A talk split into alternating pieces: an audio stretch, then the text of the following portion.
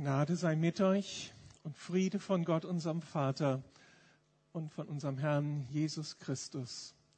Amen. Auf den längeren Autofahrten, die ich immer wieder machen darf, wenn ich unsere Gemeindegründungsprojekte am Stadtrand besuche, um sie dort zu unterstützen, dann habe ich die Gelegenheit, auf der Autofahrt Predigten zu hören. Und eine Predigt vor 14 Tagen ist in mir ins Herz gefallen, eine Predigt von Bill Johnson, Pastor in den USA.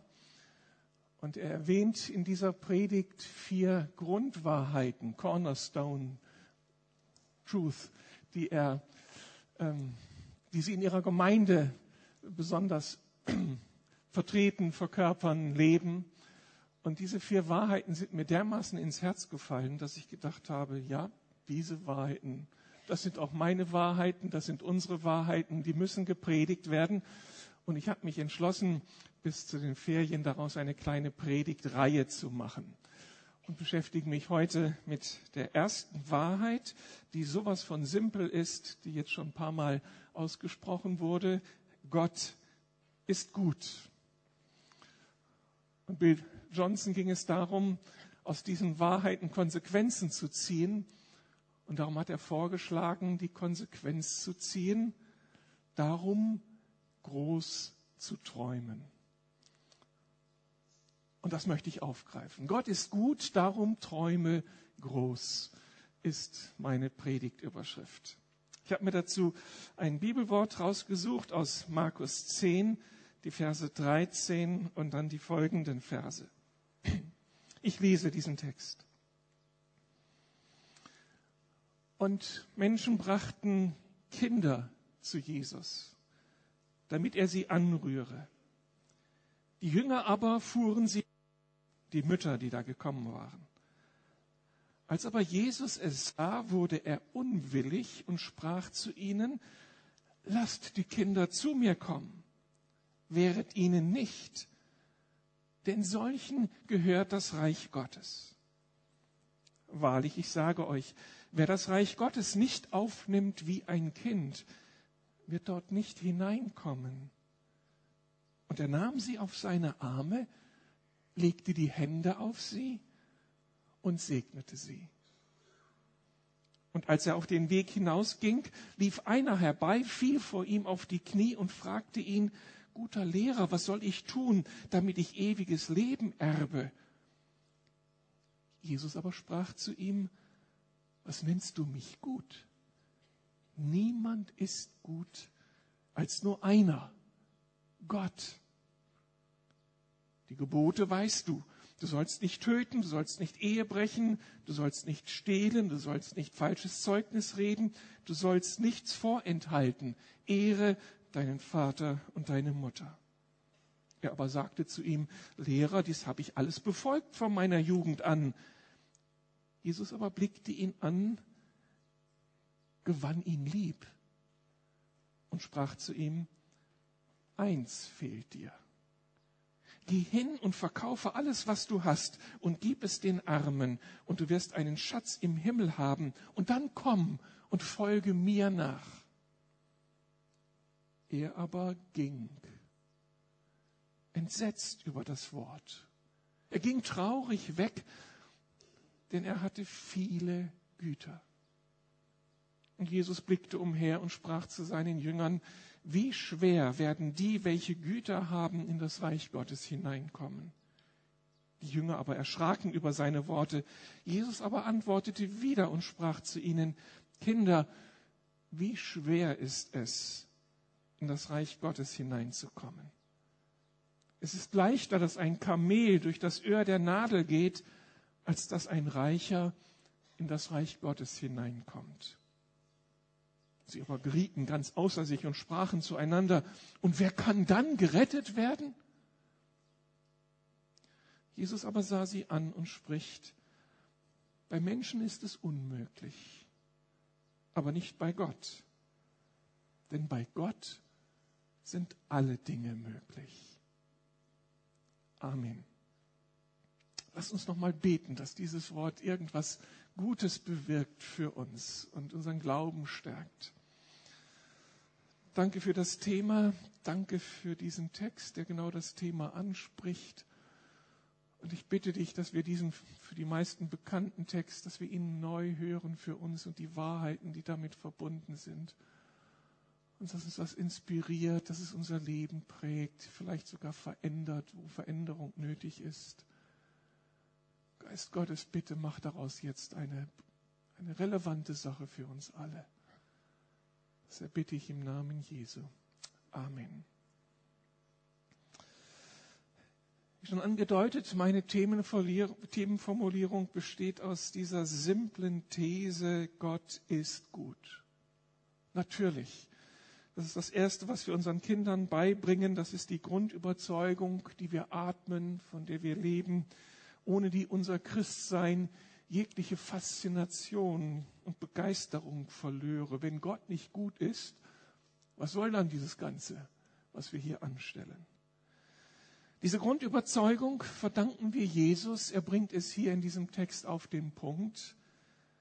Gott ist gut. Und wenn Jesus das sagt, dann muss er es ja wissen. Denn er kommt von Gott, er kennt das Herz Gottes, er kennt den Pulsschlag Gottes und nicht nur als Momentaufnahme, sondern er kommt aus dieser ewigen Gemeinschaft mit Gott. Und dann sagt Jesus auch noch von sich, und wer mich sieht, der sieht Gott, der sieht den Vater. Das heißt, wenn wir Jesus auf die Finger schauen, dann können wir dem Gutsein Gottes irgendwo nachspüren. Und das macht diesen Text für uns so interessant. Wenn wir diesen Text hier auf uns wirken lassen, das ist ja nur eine Seite von tausend Seiten, die alle etwas von dem Gutsein Gottes schildern. Wenn wir uns diesen Text anschauen, begegnen mir hier einige Aspekte, wo Jesus in seinem Handeln, in seinem auf Menschen eingehen, deutlich macht, wie gut er ist. Und damit wird deutlich, wie gut Gott ist. Einige Beobachtungen.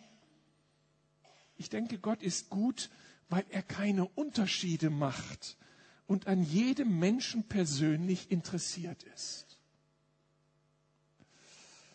Also wir reden ja von Gott und wir reden in Jesus von dem Sohn Gottes. Das ist schon eine Hausnummer. Kann man das noch größer denken?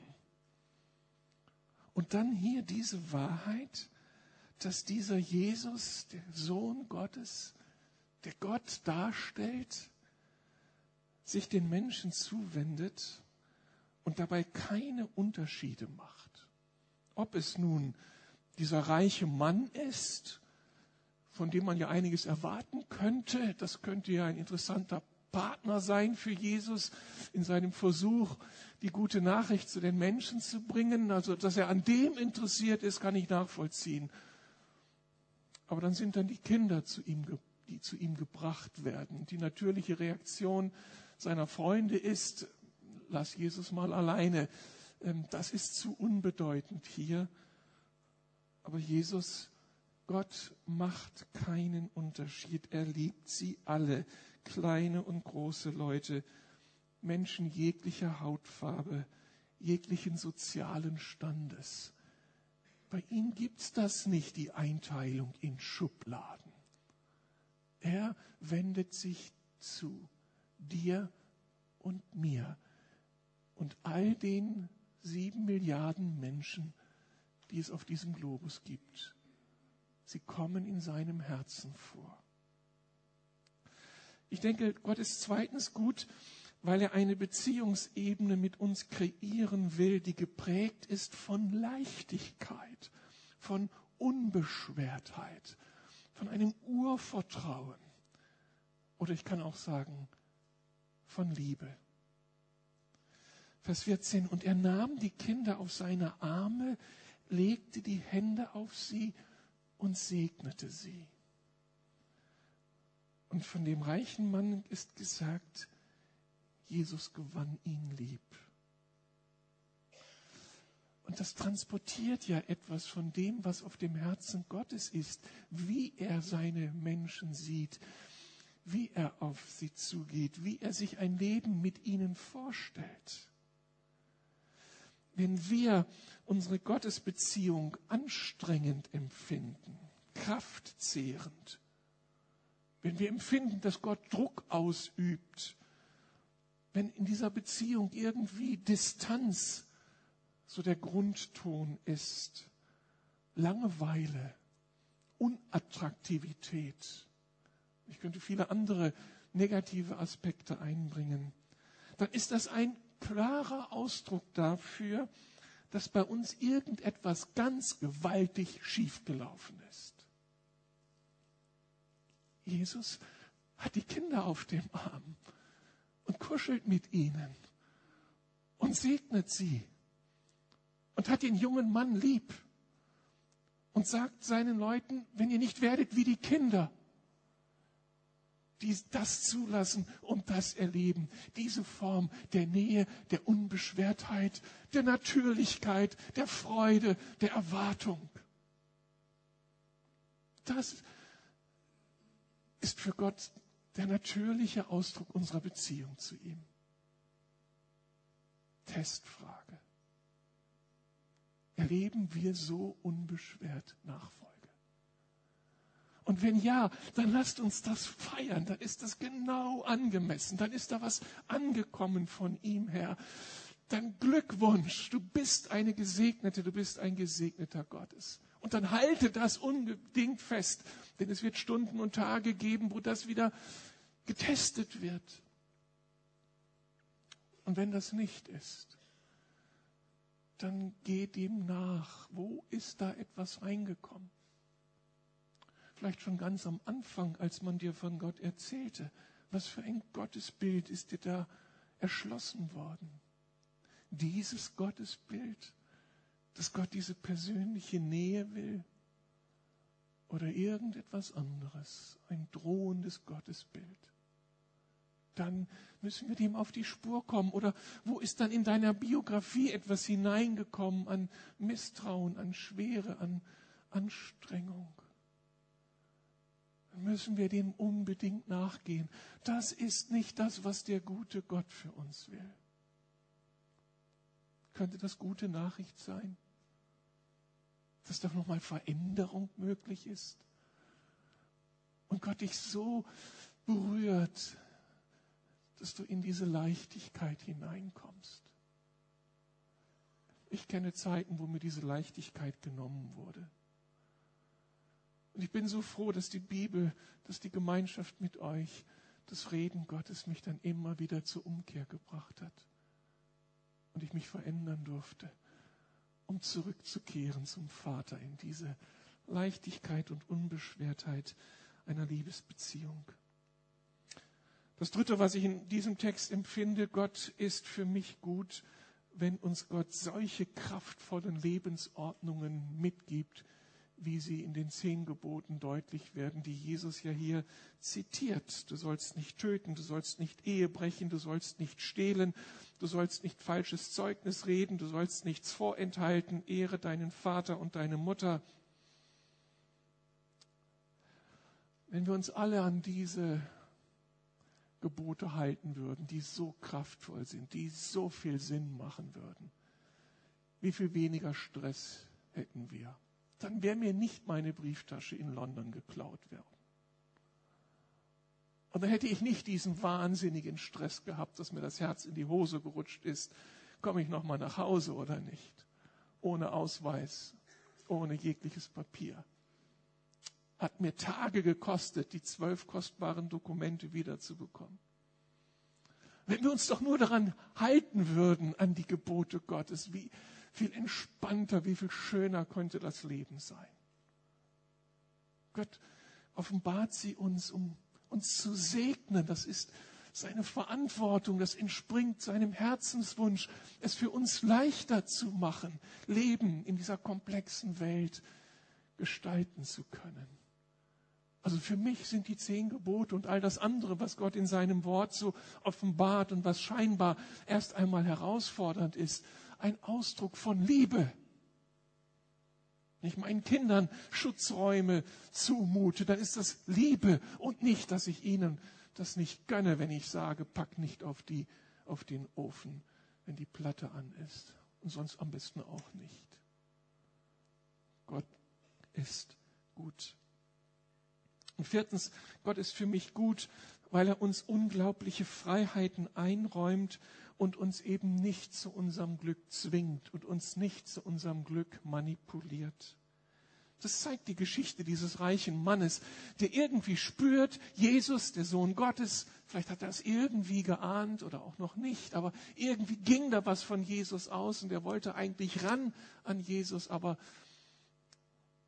ist dann doch gescheitert, weil es darum ging, Jesus ganz und gar nicht nachzufolgen und nicht nur so mit halbem Herzen. Und Jesus ist total überzeugt von diesem Mann. Jesus gewinnt ihn lieb, möchte ihn in seiner Nähe haben. Und er verweigert sich. Und Jesus jetzt, der, der so viel aufbieten könnte, um, um ihn zu werben, er lässt ihn los. Er lässt ihn gehen. Hier wird nicht manipuliert. Hier wird kein Zwang ausgelöst. Gott hat uns nicht zu Robotern gemacht, die er irgendwie aufdreht und dann funktionieren wir so, wie ihm das passt, sondern Gott geht dieses Risiko ein, dass seine Liebe nicht erwidert wird. So viel Respekt, so viel Liebe, so viel Güte lebt in Gott. Und dann ist Gott für mich gut, das ist der, die andere Seite der Wahrheit dieses letzten Aspektes, dass er dann doch das Unmögliche möglich machen kann und Wege findet, sich seinen Menschen mitzuteilen, auch den Menschen, die eigentlich gar nicht an ihm interessiert sind. Als das so herauskommt, dass Menschen, die viel haben, viel Geld haben und dann so gebunden sind von ihrem Besitz und keine innere Freiheit haben, sich Gott zuzuwenden, als das so auf den Punkt kommt und für alle klar ist, dann ist es ja kaum möglich, dass jemand, der auf der Sonnenseite des Lebens steht, sich für Gott interessiert und mit Gott Gemeinschaft hat, denn er hat das ja alles gar nicht nötig. Und dann sagt Gott doch, es gibt einen Weg. Bei Gott ist es möglich dass Gott so mit seiner Liebe überführt und irgendwie landet bei den Menschen. Was bei Menschen unmöglich ist, das ist bei Gott möglich. Das sind für mich so fünf Gründe zu ahnen, dass Gott gut ist. Ich mache das fest an seinem, an der Art und Weise, wie er mit Menschen umgeht, was er tut. Nun kann man zu der Auffassung kommen, dass solche einzelnen vorbildlichen Taten ja nicht wirklich eine Aussage sind über das, was das Wesen einer Person ausmacht, was die Natur eines, einer Person ausmacht. Gott könnte ja in Jesus ab und zu gut handeln, hat einen guten Tag, ist gut drauf in dieser Geschichte und dann kommt eben sowas heraus, aber in seinem Wesen ist er eigentlich unberechenbar. Wir kommen zu solch einer Einschätzung, weil das ja ein Reflex ist auf das, was wir in dieser Welt erleben. Da können Menschen total bösartig sein und wir trauen ihnen nicht über den Weg. Aber es gibt so einige lichte Momente in ihrem Leben, da können sie auch einmal ganz anders sein. Und dann gewinnen sie unsere Aufmerksamkeit und wir schöpfen neue Hoffnung, um im nächsten Moment wieder äh, frustriert zu werden, enttäuscht zu werden. Darum ist das eine ganz, ganz zentrale Frage. Handelt Gott nur gut ab und zu bei seinen Lieblingsmenschen? Oder ist er wirklich gut? Macht das sein Wesen aus? Ist das seine Natur? Kann ich mich darauf verlassen? Oder ist es ein Lotteriespiel? dass Gott würfelt, wenn wir beten. Und wenn er sechs gewürfelt hat, kommt die, An die Antwort. Und wenn er eins daraus herauskommt, dann haben wir Pech gehabt. Es kommt alles darauf an, dass das irgendwie landet bei uns, dass Gott wirklich gut ist in der Tiefe seines Wesens. Und die paar Mal, dass wir die Güte Gottes erlebt haben, transportiert das noch nicht als Botschaft. Ich habe die Jünger vor Augen, die zwölf. Sie haben die Taten Gottes ständig erlebt. Sie haben erlebt, wie Jesus 5000 Leute speist, dann hat er 4000 Leute gespeist und am nächsten Tag sind sie mit Jesus unterwegs und machen sich Sorgen, ob, dass sie kein Brot mitgenommen haben, um abends satt zu werden. Und Jesus fragt, ihr sagt mal, was habt ihr denn die letzten Tage erlebt? Da wird das Problem deutlich. Weiß ich, dass Gott gut ist und dass mein Vater für mich sorgt? Oder steht das jeden Tag zur Disposition? Man kann es auch sich im Alten Testament bewusst machen. Da gibt es diesen schönen Satz, ich glaube Psalm 105, Psalm 103, Gott hat seine Wege Mose wissen lassen und die Kinder Israel seine Taten. Israel hat erlebt, wie Gott wunderbar handeln kann. Und Mose hat begriffen, was die Wege Gottes sind. Und die Wege, die deuten an, das, was in der Natur Gottes ist, die Lebensprinzipien Gottes, wie Gott wirklich ist. Und darum konnten die Israeliten, die die einzelnen Taten vor Augen hatten, immer wieder murren, frustriert sein und gegen Gott rebellieren, enttäuscht sein, ungläubig sein. Und Mose konnte durchhalten in den großen Krisen, weil er die Wege Gottes kannte, weil er das Wesen Gottes begriffen hatte. Darauf kommt es an. Ist in unserem Herzen wirklich angekommen, dass dein Vater im Himmel, dass Jesus dein Herr, dass der Heilige Geist, der in dir lebt, wirklich gut ist. Was spricht dafür? Was spricht dafür, dass er wirklich gut ist? Nun, wir müssen uns auf das zurückbesinnen, was die Bibel sagt, wie sie uns Gott vorstellt. Wir haben noch nicht die Chance, Gott so von Angesicht zu Angesicht sehen, zu sehen. Aber für mich gibt es zwei unglaublich starke Hinweise dafür, dass Gott gut ist. Der eine Hinweis ist das Kreuz Jesu. Gibt es eine größere Liebe, einen größeren Beweis für die Echtheit einer Person, für die Selbstlosigkeit einer Person, als den, wenn jemand sein Leben gibt für, für andere? also seine, eigene, seine eigenen Bedürfnisse so hinten anstellt, dass er bereit ist, alles zu geben, um seinen Gegenübern auf die Sprünge zu helfen, um ihnen Leben zu erschließen. Das ist doch gutes Gutsein Gottes, oder? Kann man noch einen größeren Beweis liefern als diesen? Ich gebe mein Leben. Und das zweite, der zweite Beweis ist für mich das Geschenk des Heiligen Geistes. Ausdruck des Gutseins Gottes. Denn das heißt doch, Gott will nicht, dass wir irgendwie alleine durch müssen, sondern er macht sich so nahbar, so zugänglich und hält nichts zurück. So, ich lass euch mal mit ein paar Brotkrumen auskommen. Aber ich, der große, souveräne Gott, mach mein Ding. Nein, der Heilige Geist, der uns geschenkt wird von Jesus, der in unser Leben tritt, wenn wir zum Glauben kommen. Was versucht er? Er versucht uns Gott zu zeigen, wie er wirklich ist. Er versucht unsere persönlichen Grenzen zu erweitern. Wir sind alle begrenzt als Menschen, die sterblich sind in dieser gefallenen Welt begrenzt in ihren Fähigkeiten. Und jetzt kommt Gott im Heiligen Geist und weitet unsere Grenzen, beschenkt uns mit geistlichen Gaben, mit natürlichen Gaben, will uns immer mehr beschenken.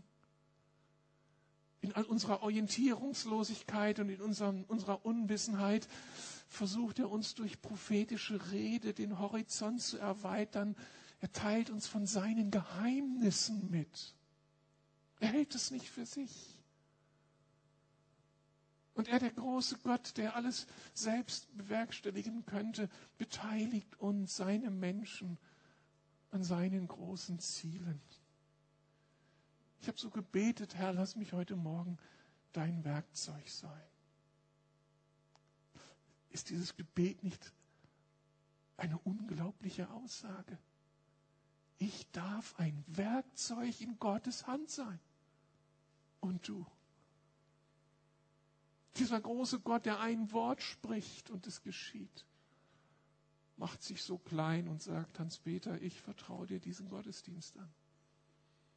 Du stehst da vorne, nicht ich. Aber ich bin in dir. Und ich werde meine Worte in deinen Mund legen. Also wenn das nicht gut sein Gottes ist. Er starb für mich. Er gibt mir seinen Geist und lässt mich Anteil an seinem Leben bekommen. Seid ihr einverstanden, dass Gott gut ist?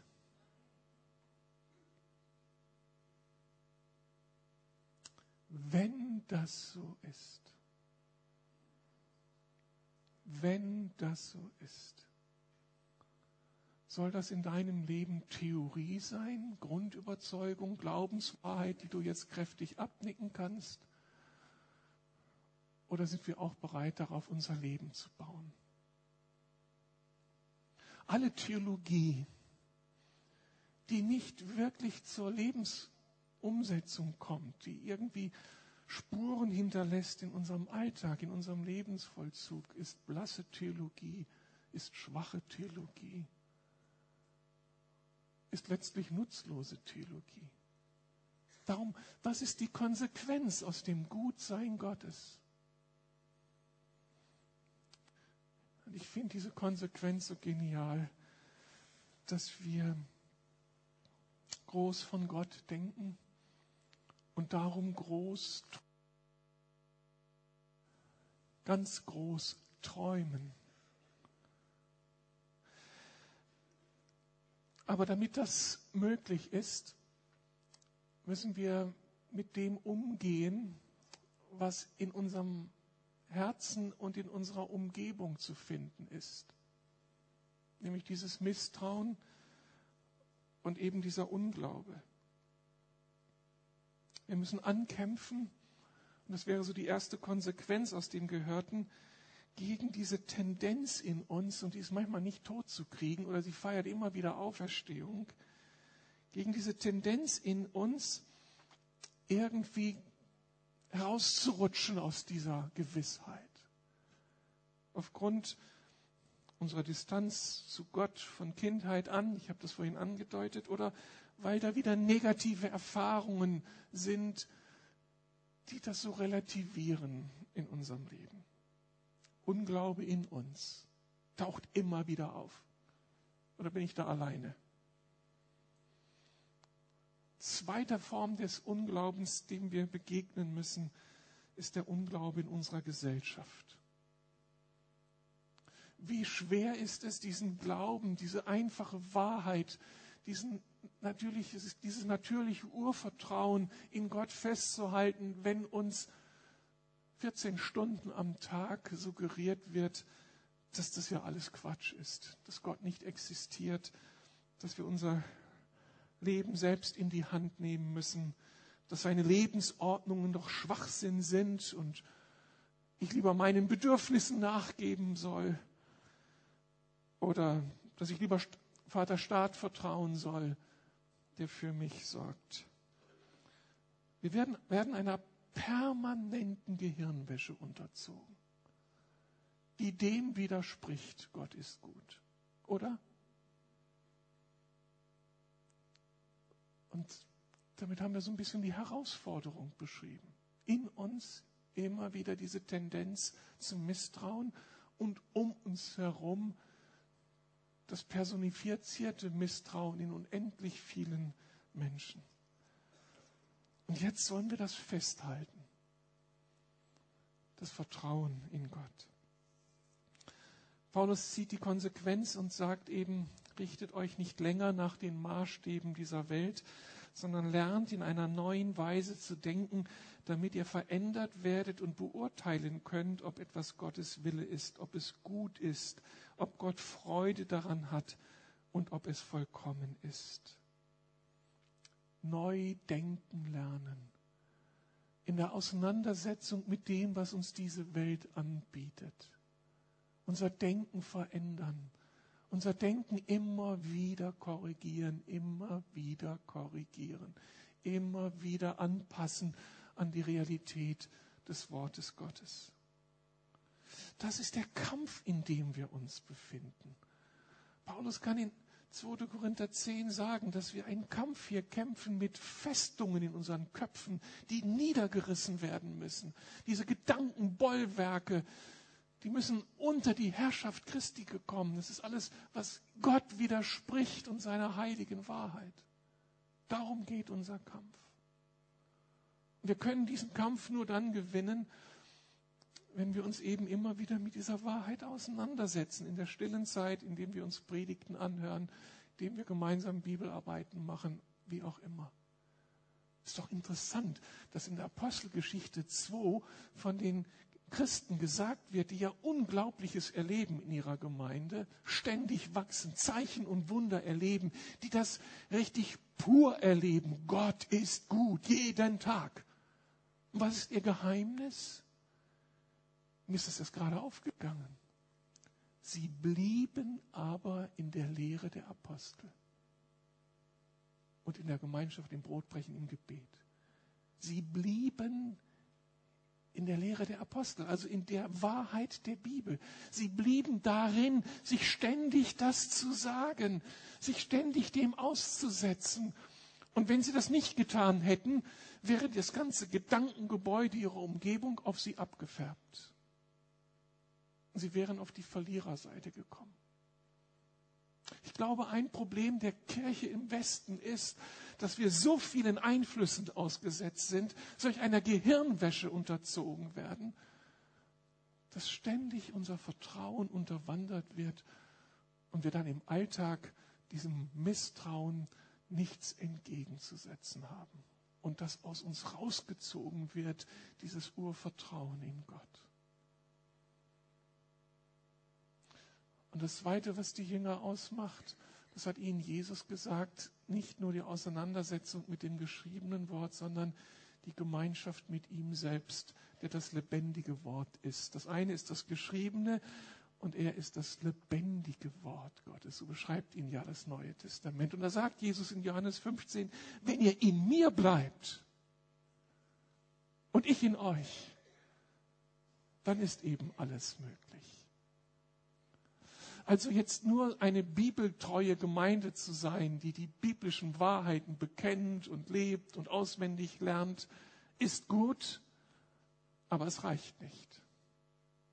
Es braucht die Gemeinschaft mit ihm, mit unserem Herrn. Dieses lebendige mit ihm umgehen und seine Nähe erleben. Darum hat sich Gott unter anderem Gemeinde ausgedacht, weil wir nur im Raum von Gemeinde die uns Zweierschaften ermöglicht, wo wir einander ständig erzählen können, wie es uns geht und füreinander beten können, wo das angeboten wird. Hauskreise, wo wir gemeinsam zusammensitzen und die Bibel lesen und füreinander beten. Oder Gottesdienst, der immer wieder glaubensfördernd sein soll und immer wieder ankurbeln soll. Das ist in Gemeinde möglich. Darum hat Gott sich aus Gemeinde ausgesagt. Und darum ist es Quatsch am Sonntag zu sagen, ich gehe in den Wald und habe da meinen Gottesdienst. Was für ein Irrsinn. Da sagt mir keiner, wenn ich auf der falschen Spur bin und wieder den Lügen glaube, die in mir aufkommen. Da erzählt mir keiner von seiner Gebetserhörung, die mir deutlich macht, er ist da, der lebendige Gott. Das kannst du nur hier erfahren. Und da, wo wir uns in kleinen Gruppen zusammentun.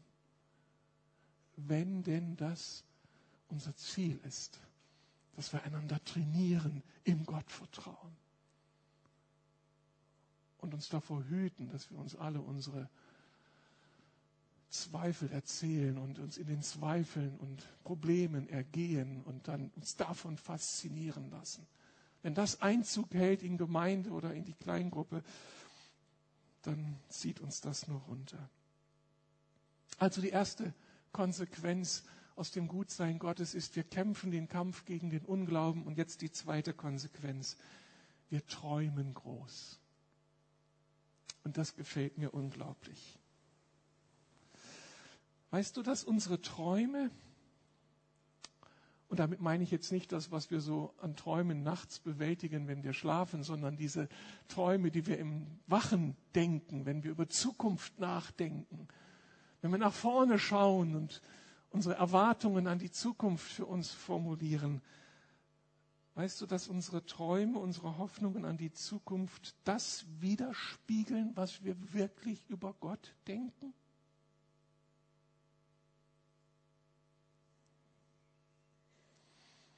Wie denkt ein Waisenkind von der Zukunft? Ein Waisenkind ohne Vater, ohne Mutter, die für ihn sorgt, für es sorgt. Es wird immer voller Sorge sein. Es wird von Angst bestimmt sein. Reicht es bis heute Abend?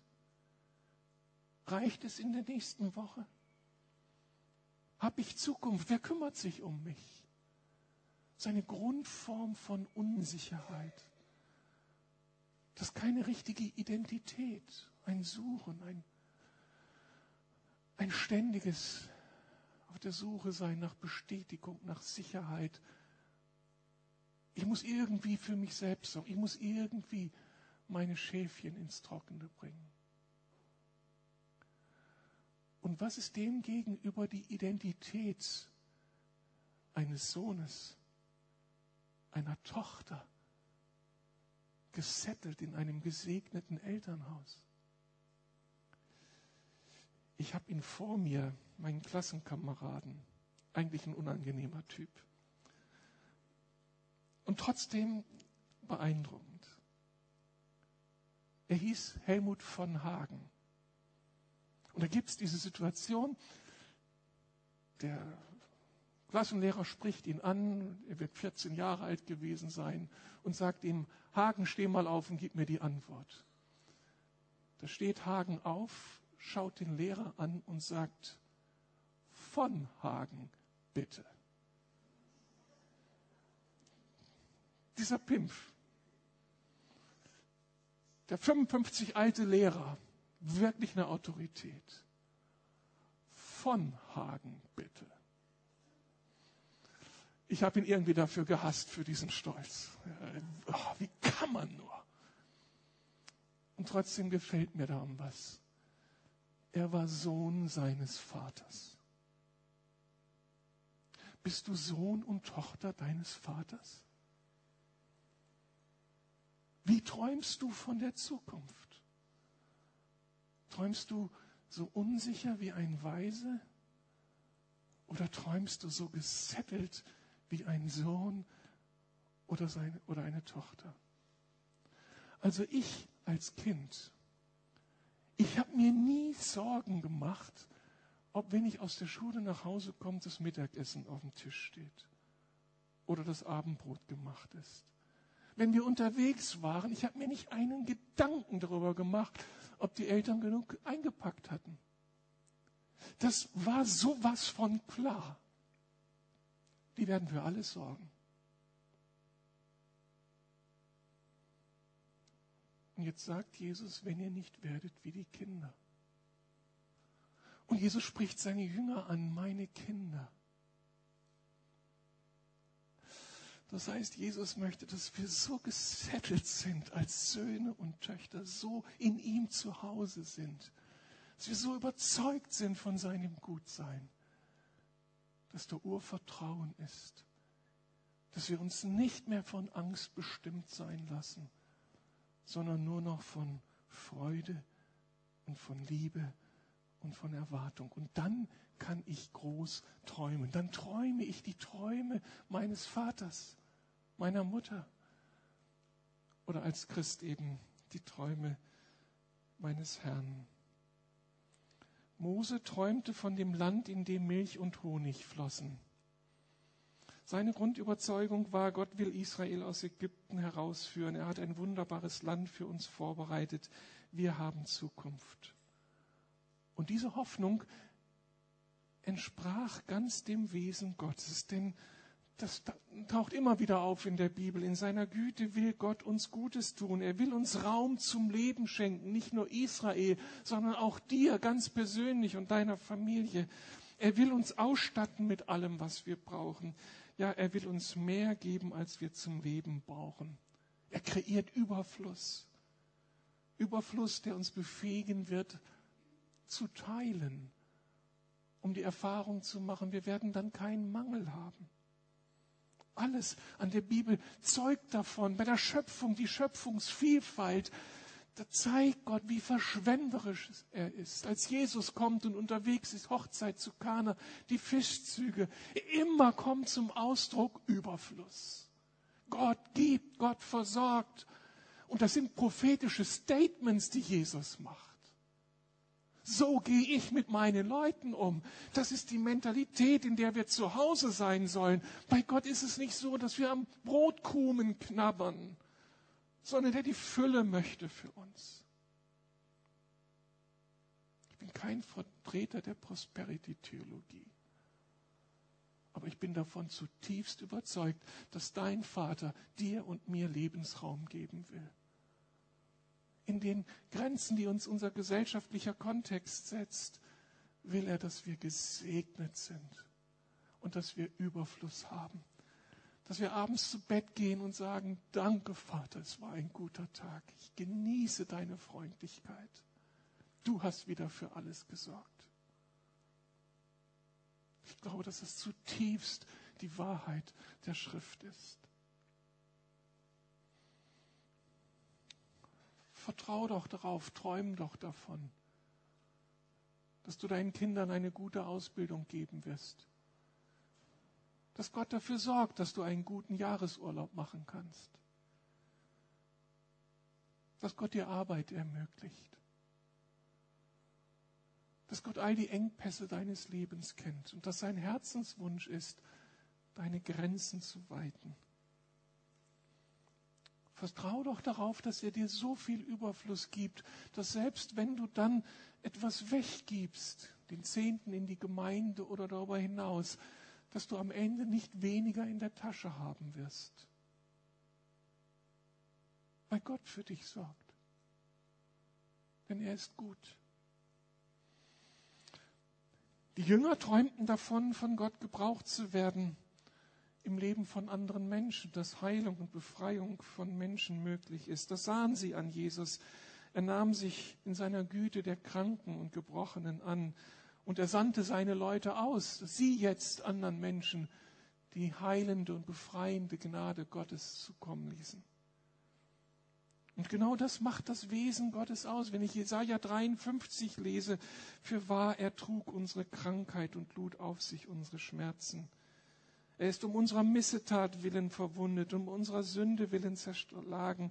Und wenn wir diese ganzen Texte lesen, da kommt so die große Sehnsucht Gottes zum Ausdruck, die Voraussetzungen dafür zu schaffen, dass Heilung, dass Befreiung von jeglicher Versklavung durch Sünde oder dämonischer Mächte möglich ist. Das ist Gottes Wille. Und nicht nur das, er will dann auch, dass wir Werkzeuge Gottes sind in, dieser, in diesem Bereich sind. Er will dich und mich gebrauchen. Darum, was träumst du von der Zukunft in diesem Bereich? Ich will den Traum nicht loswerden aus meinem Kopf, dass wir Zeichen und Wunder in dieser Gemeinde erleben. Viel mehr, als wir bisher erlebt haben. Ich kann jetzt nur die letzten 30 Jahre hochrechnen. Da haben wir auch einiges erlebt. Aber das reicht mir nicht. Meine Träume gehen darüber hinaus. Und als Sohn und als, nicht als Tochter, als Sohn meines himmlischen Vaters will ich daran festhalten. Ich will seinen Traum denken, dass Menschen gesund werden, Menschen befreit werden von aller Macht des Feindes. Und dass es durch mich tut. Nicht nur durch einige Experten. Kann man eigentlich anders als Kind Gottes, als diesen Traum zu denken? Du bist gemeint. Du sollst das erleben dürfen. Nicht nur die Pastoren oder die Gemeindeleitung. Das ist der Traum Gottes für seine Leute. Oder warum lesen wir in der Schrift, dass wir gesandt sind in diese Welt dass der lebendige Gott mit uns ist? Ich träume von einem aufblühenden Heilungsdienst. Ich träume von einem ambulanten Heilungszentrum, wo Ärzte, Psychologen, Sozialarbeiter und Beter zusammen sich der Menschen zuwenden. Wir Heilungsgottesdienste feiern, wo die Herrlichkeit Gottes kommt und Heilung möglich ist. Ich träume von einem Zion Gottes, das er aufrichtet in dieser Stadt. Wie vor hundert Jahren es überall solche Orte gab, wo Gottes heilsame Gnade präsent war. Kann ich eigentlich anders als Sohn des lebendigen Gottes als solche Träume träumen? Das sind die Träume meines Vaters. Und ich bin kein Weise, sondern ich bin Sohn. Könntest du mit aufstehen und diesen Traum mitträumen? Eine macht es möglich. Danke. Und dann das letzte Jünger Jesu träumten auch davon, dass alle Menschen der ihnen bekannten Welt das Evangelium hören könnten. Sie nahmen wahr, wie Jesus die Menschen liebte, wie er auf sie zuging, um ihnen die Liebe Gottes nahezubringen, ja sein Leben für sie gab. Wisst ihr, dass das das Wesen Gottes ausmacht? Gott in seiner Güte will, dass allen Menschen geholfen werde. Gott in seinem Gutsein startet eine unglaubliche Initiative der Wiederherstellung nach dem Sündenfall, die am Ende mündet in einer neuen Erde, seiner neuen Zukunft. Und dazwischen hat er sich Israel wählt, hat er sich Jesus, hat er Jesus gesandt, hat er seinen Geist gegeben, ist jetzt seine Gemeinde unterwegs, damit diese sein, sein Herz, mit dieser sein Herzenswunsch zur Erfüllung kommt und Menschen heimkehren ins Vaterhaus. Ich habe vorhin, als wir vor dem Gottesdienst zusammen beteten, wurde ich erinnert an einen Traum, den ich als junger Pastor träumte und sehr oft gebetet habe. Da hatten wir diesen Saal noch nicht, sondern da versammelten wir uns noch in den Räumlichkeiten des Foyers. Ich habe mir immer vorgestellt, wie sonntags morgens ich zum Gottesdienst gehe und sehe, wie auf der Straße die Menschen strömen, um zu diesem Gottesdienst zu kommen. Und Gott hat das Gebet erhört, diesen Traum erfüllt. Wenn ich heute rauskomme, wenn wir hier ankommen, wenig Autos, jetzt viel mehr Autos, die vielen Fahrräder, die Leute, die aus der U-Bahn kommen. Gott hat diesen Traum wahrgemacht. Wir haben uns vervielfältigt. Aber ein Aspekt des Traumes ist noch nicht erfüllt. Ich habe immer im Traum gesehen, dass die Türen in den Häusern der Nachbarschaft aufgehen und die Menschen hierher kommen, spazierend. Ohne Fahrrad brauchen sie nicht, ohne Auto brauchen sie nicht, weil wir hineingestrahlt haben in diese Umgebung.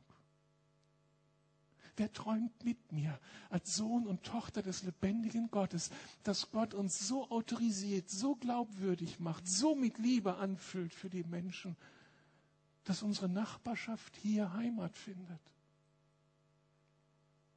Ist das ein verrückter Traum oder ist das angemessen zu träumen, wenn ihr das Herz Gottes des Vaters kennt? Kann man anders träumen? So träume ich von christlichen Kindergärten und christlichen Schulen, vielleicht sogar christlichen Universitäten. Kann man anders denken als Sohn oder Tochter des lebendigen Gottes, der, wenn man davon überzeugt ist, dass Gott gut ist? außer dass wir bitten, dein Reich komme wie im Himmel, so auf Erden. Geht doch gar nicht anders. Wenn ich geschmeckt habe, wie Gott, wie gut Gott ist, dann will ich doch, dass diese Güte in Berlin sichtbar wird, oder? Wir träumen davon, dass das Reich Gottes kommt. Akzeptieren, dass es noch nicht so da ist, wie wir uns das erwünschen aber haben die Sehnsucht mehr, Herr, mehr von dir. Das wäre also die Konsequenz aus dem Gutsein Gottes. Wir kämpfen den Kampf gegen den Unglauben und wir fangen an, Gottes Gedanken zu träumen. Die Frage, bist du weise oder bist du Sohn und Tochter? Wenn du weise bist, geht dein Gedanken nur darum, hoffentlich reicht's für mich. Herr, segne mich, Herr, segne mich, Herr, segne mich. Und wenn du mich nicht segnest, dann bist du offensichtlich nicht gut. Wie groß ist dein Traumhorizont? Oder wollen wir uns gegenseitig anspornen, die Träume unseres Vaters zu träumen, als Söhne und Töchter des lebendigen Gottes? Ich möchte meine Träume weiter träumen und brauche euch dazu. Denn wenn ich die Realitäten anschaue, dann schwindet mein Glaube. Aber wenn wir hier eine, eine Atmosphäre, ein Miteinander von Glauben und Zuversicht, eine Mentalität von Sohnschaft und Vaterschaft entwickeln, wie die Kinder werden und uns von Jesus segnen lassen, dann ist kein Ding unmöglich. Das wird die, das Thema des nächsten, der nächsten Predigt sein. Bei Gott ist kein Ding unmöglich. Darum hab Mut und geh Risiken ein. Amen. Können wir aufstehen und miteinander beten? Ich bitte schon das Team nach vorne, dass wir noch